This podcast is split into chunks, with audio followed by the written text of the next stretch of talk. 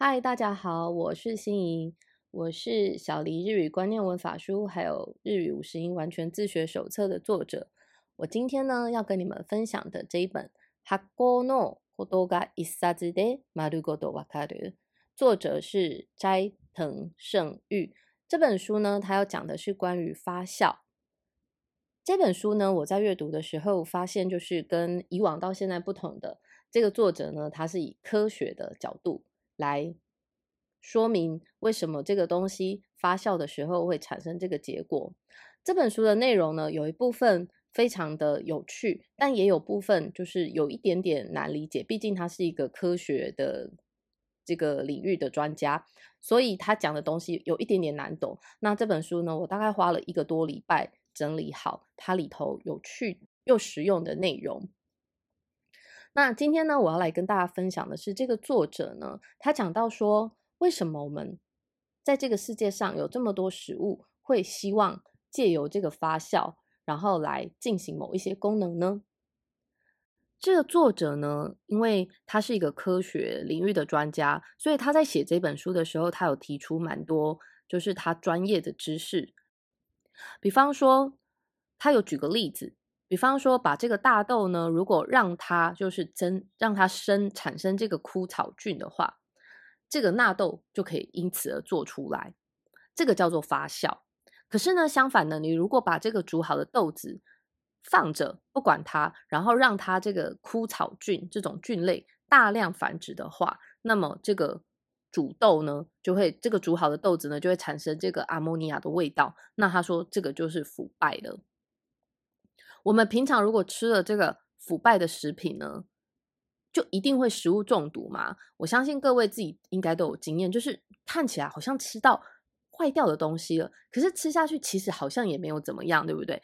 这个作者呢，他就提到了，他说，通常在食品里面，如果一克里面呢，通常会有一千万个到一亿个程度左右的这个菌，这样子大量的菌存在的话。那么它就是一个腐败的食品，可是吃了这个腐败的食品呢，也不一定会呕吐啊，或者是拉肚子等等的。他说，如果真正的会引起这个食物中毒的话，通常是食品卫生上面的问题，比方说它有一种特别的菌在这个食品当中很迅速的这个增生，这个才叫做腐败，然后而引起的食物中毒。借由这本书呢，我们可以了解到。发酵的目的就是可以让原来的味道，除了这个嗅觉跟味觉之外，我们都可以让这个食物呢产生更深层次的变化哦。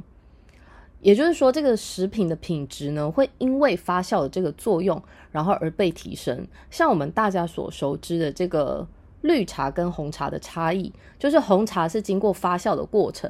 当初呢，就是这个英国人呢，他们要把这个中国的绿茶。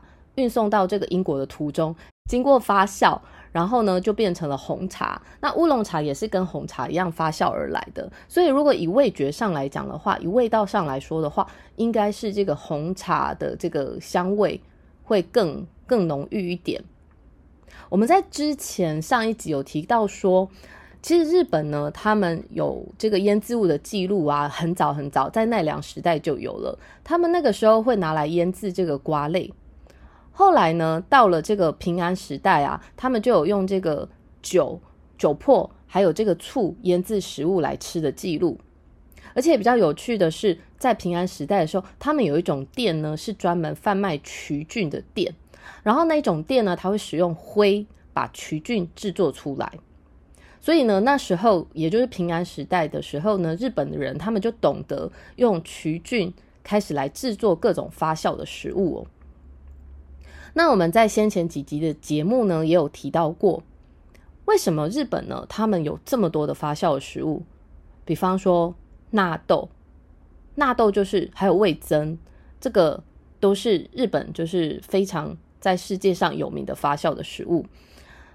因为呢，日本呢，他们的条件非常的适合制作这个发酵物，比方说他们是被海包围的，他们取得这个盐，然后是相对比较容易的。然后还有它们的湿度也很高，所以就很适合做这个发酵物的这个条件。所以呢，他们当时呢就懂得用用这个盐呢把这个沙丁鱼腌制起来。沙丁鱼在日文里面，它的汉字呢写作一个鱼，然后右边是一个弱小的弱，伊瓦西。它会这么写的原因，就是因为这个鱼呢，它其实这种沙丁鱼，它一旦离开水了，它几乎就立刻就腐坏掉了。所以呢，如果渔民他捞起了这么多的沙丁鱼，他要怎么储存呢？当然就是立刻要把它腌制起来。在这个腌制的鱼类上面呢，就会产生这个水状的物品。这个水状的液体呢，就是鱼露。在瑞典呢，有一种鱼呢，叫做飞鱼。这个飞鱼呢，它有一个世界上的美名，就是它是全世界最臭的食物。我记得那时候我去泰国旅游一个月的时候，那我记得应该是在曼谷吧。然后有一段路非常的塞，因为曼谷塞车是很正常的。结果经过一整段路都是鱼露的味道，因为那边有一个很像很大间的鱼露工厂。其实如果就是只有单单在吃一道菜的时候，会觉得这个鱼露料理很香。可是当你一整段路都是那个味道的时候，其实还蛮惊人的。这个味道我都一直留在我的脑中哦。在西洋的文明里面呢，他们认定的味道就是只有四个，就是甜味、咸味、酸味还有苦味。那你说不是酸甜苦辣吗？可是辣味呢？它被认定它只是一个刺激刺激痛觉的味道，它不算是一个独立的味道。而且这本书有提到说，为什么小孩子不喜欢苦的蔬菜，比方说像苦瓜啊，或者是茄子啊这种？他说呢，因为。苦味呢是毒物特别的味道，所以我们人的身体本身对于这个苦的味道呢，就是会比较排斥。那酸味的话，则是因为它是警告我们这是一个腐败物的特征，所以我们人呢在小的时候也都会直接就是排斥这么酸的东西。可是呢，在后来大概是一九零八年的时候。有一个东京帝国大学的教授叫做池田菊苗，他从昆布汤当中发现了一种叫做脂味的东西。所谓的脂就是那个圣旨的旨，那我们用中文发应该是鲜味。那他去查明这个鲜味的成分呢，应该是谷氨酸。所以日本人呢，他们提出了第五种味道，就是这个鲜味。这本书呢有提到，就是其实最早的这个调味料的来源呢，其实就是人们去海边捡拾这个贝类，然后这个贝类呢，因为它是浸润在这个海水里头嘛，所以呢，就是会有海水的这个咸味，然后就带有这个贝类本身的这个苦味，然后味道就产生了加成，所以人们就懂得哦，利用某一种调味料去让这个食物变得更美味，比方说呢。逮到一只，逮到一只山猪，然后这个山猪呢，它身上就会带有一些土味，然后呢，再加上这个土里头的少量的金属盐，然后再加上这个叶子，这个叶子呢，经过烧烤，或者是叶子没有烧烤本身也有味道，所以就等于是给这个食物增加了一些风味。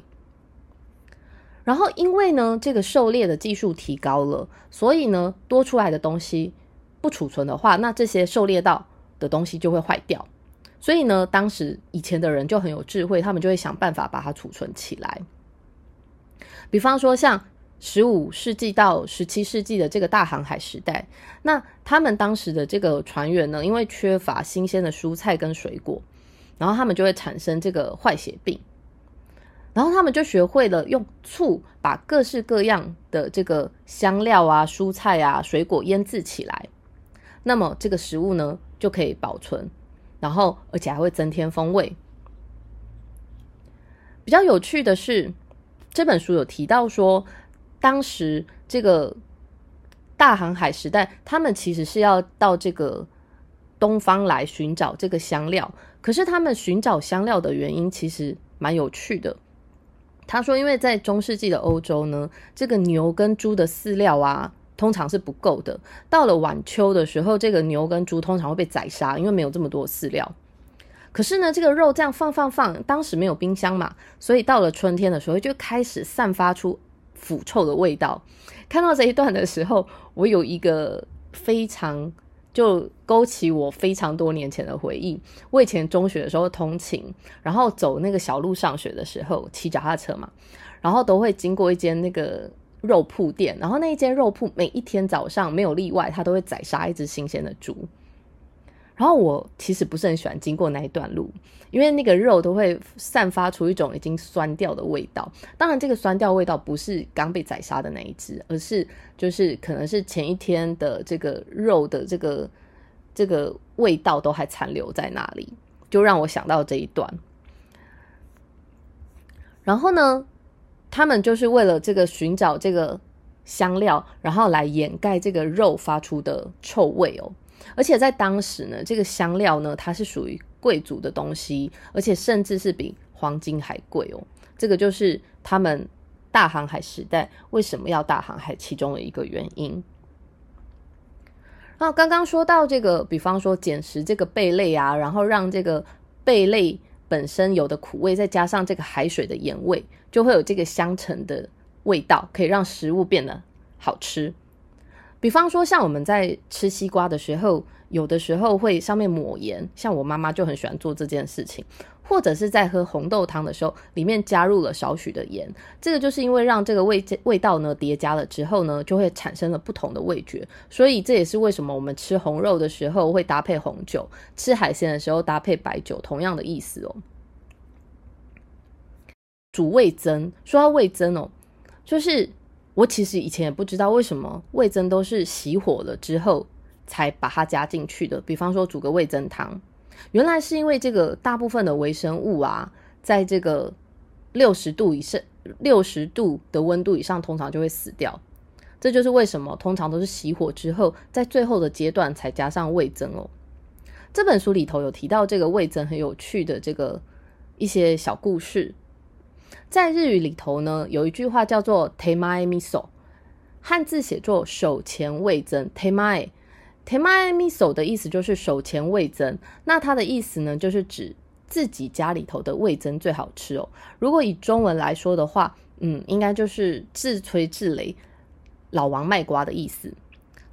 这个成语的由来呢，是因为当时这个丰臣秀吉他出征朝鲜的时候，那在之前好像几集有提过，说这个味增呢也是军队里面很重要的这个兵粮哦。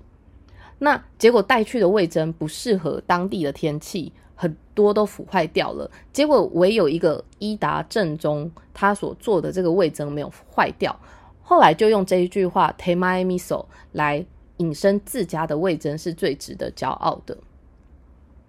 还有另外一句也很有趣，另外一句呢，他说 “miso z k e d 如果以这个表面上的意思呢，它的意思整句的意思是说就是搞砸了的意思。那可是为什么这个字呢是搞砸了的意思呢？因为呢，在当时呢，他们认为说东西打翻而烫伤的时候，那这个就是搞砸了嘛。可是呢，他们会用味增来做冰敷，因为味增它有一些维生素，他们认为可以就是正就是让这个伤口赶快变好。然后，而且这个冰凉的味增又可以隔绝外部的空气跟细菌，这样子。这本书还提到了一个我不是这么清楚的东西，就是薄口酱油跟浓口酱油。如果这两种酱油呢，如果这两种酱油摆在超市里面，我一定会选择薄口酱油。那选择的原因是因为，哎，我觉得好像盐分比较少，对身体比较健康。可是呢，事实上呢？薄口酱油呢，它的这个盐分其实是比这个浓口酱油多出了百分之十。那如果以比例上来讲的话，通常关西他们会使用这个薄口酱油为主，然后关东则是使用浓口酱油为主。可是呢？蛮多人可能会跟我有一样的误会，他们就会觉得，哎，薄口酱油就是味道比较淡，然后这个盐分比较低。事实上刚好相反，就是薄口酱油是高出浓口酱油十 percent 的盐分。那至于为什么关西呢？他们会使用薄口酱油呢？因为薄口酱油的颜色比较淡。那日本人呢？关特别是关西这边，京都他们的料理非常的注重这个料理的外观的这个样子，所以呢，他们如果使用薄口酱油的话，这个颜色呢就不会沾染上去食材，可以维持这个食材原来的颜色。这就是关西为什么盛行薄口酱油的关系。然后这本书呢有提到这个，还有另外一个我也没有想过的东西哦。他说有名的两个发酵物，一个就是香草。我们平常吃甜食的时候，或者是吃面包的时候，里面往往会有一些香草。然后呢，这个香草荚里面是有种子的。可是事实上呢，这个种子呢，它其实当时如果没有经过发酵的话，它是不会有香气的。那它是要怎么样制造出这个香气呢？它就是要经过发酵的过程。比方说，要先让这个香草荚给它干燥，然后干燥之后再给它加上湿气。湿气呢，再让它发酵，然后再干燥，如此重复了好几次，才最后会有香甜的香草味产生哦。这个是我在看这本书之前完全不知道的事情。比较有趣的是，这本书里面还提到了各式各样可能你从来没有想过的东西，也是属于发酵的东西。比方说，这个衣服的这个麻，或者是和纸，和纸制作的过程也有发酵。然后，或者是这种日本盛行的漆器，漆器呢也是有经过发酵的过程。以上呢就是我在这本书看到的关于这个很多发酵的这个内容。那它里面原来还有很多很多跟食物比较不相关的，那我就没有介绍在这里面。它本身是一本很有趣的书。然后呢，来让我稍稍小小的广告一下我的新书呢。小黎日语观念文法书已经上市了，那它也有电子书，它里面呢包含了零到 N 三所有最重要的观念文法，呃，还有我的另外一本书是日语五星完全自学手册，是让你秒记假名，因为运用了很多联想跟口诀，所以可以让你秒记假名哦。我是心怡，欢迎你们订阅这个频道，我们下次见。